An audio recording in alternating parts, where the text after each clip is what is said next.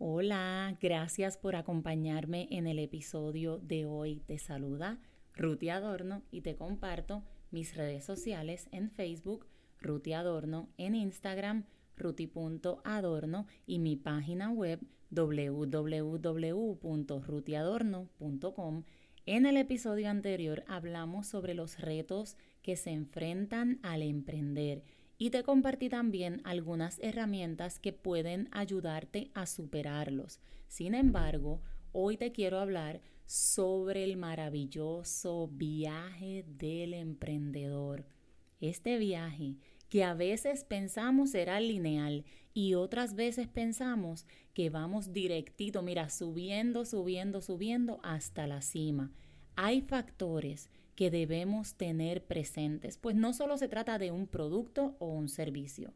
El viaje del emprendedor es mucho, mucho más que eso. Y hoy te comparto tres factores que debes tener presente. Estos tres factores te harán entender que este viaje es maravilloso. Número uno, la persona en la que te conviertes.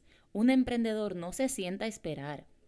Un emprendedor está atento, presto, aprendiendo, buscando. Un emprendedor está en constante crecimiento. Piensa por un momento. Hace cinco años lograste ciertos objetivos. Tenías cierta cantidad de información. Para lograr objetivos nuevos necesitas nueva información, necesitas nuevo aprendizaje y ese aprendizaje causa cambios. No podemos seguir siendo la misma persona.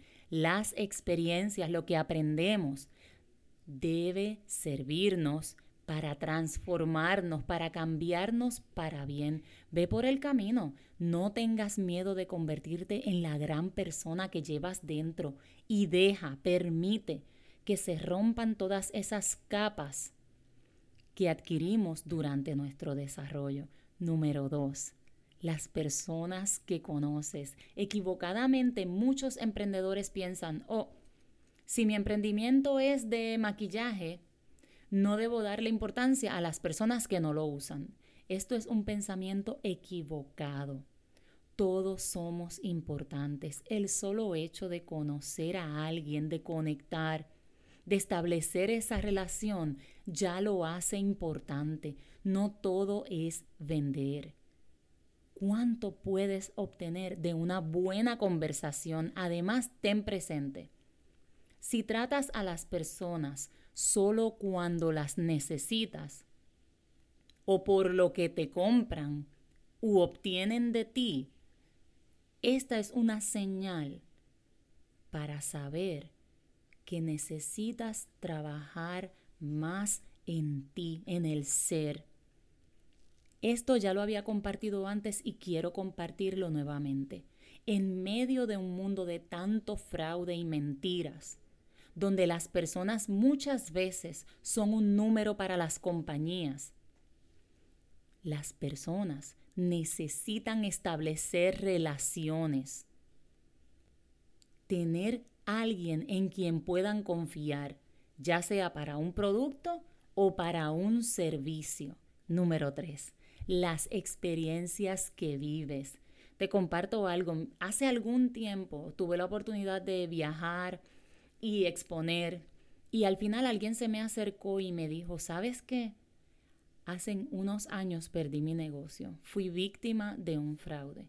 Me entristecí tanto que ya no quise volver a emprender. Sin embargo, lo que dijiste hoy fue para mí. Todo eso que compartiste soy yo. Yo soy esa persona. Fue algo hermoso. Luego que termino una asesoría, un taller, una conferencia, tomo un tiempo para reflexionar y solo dar gracias. Gracias por esa experiencia, poder hablar con las personas y compartir lo que tengo.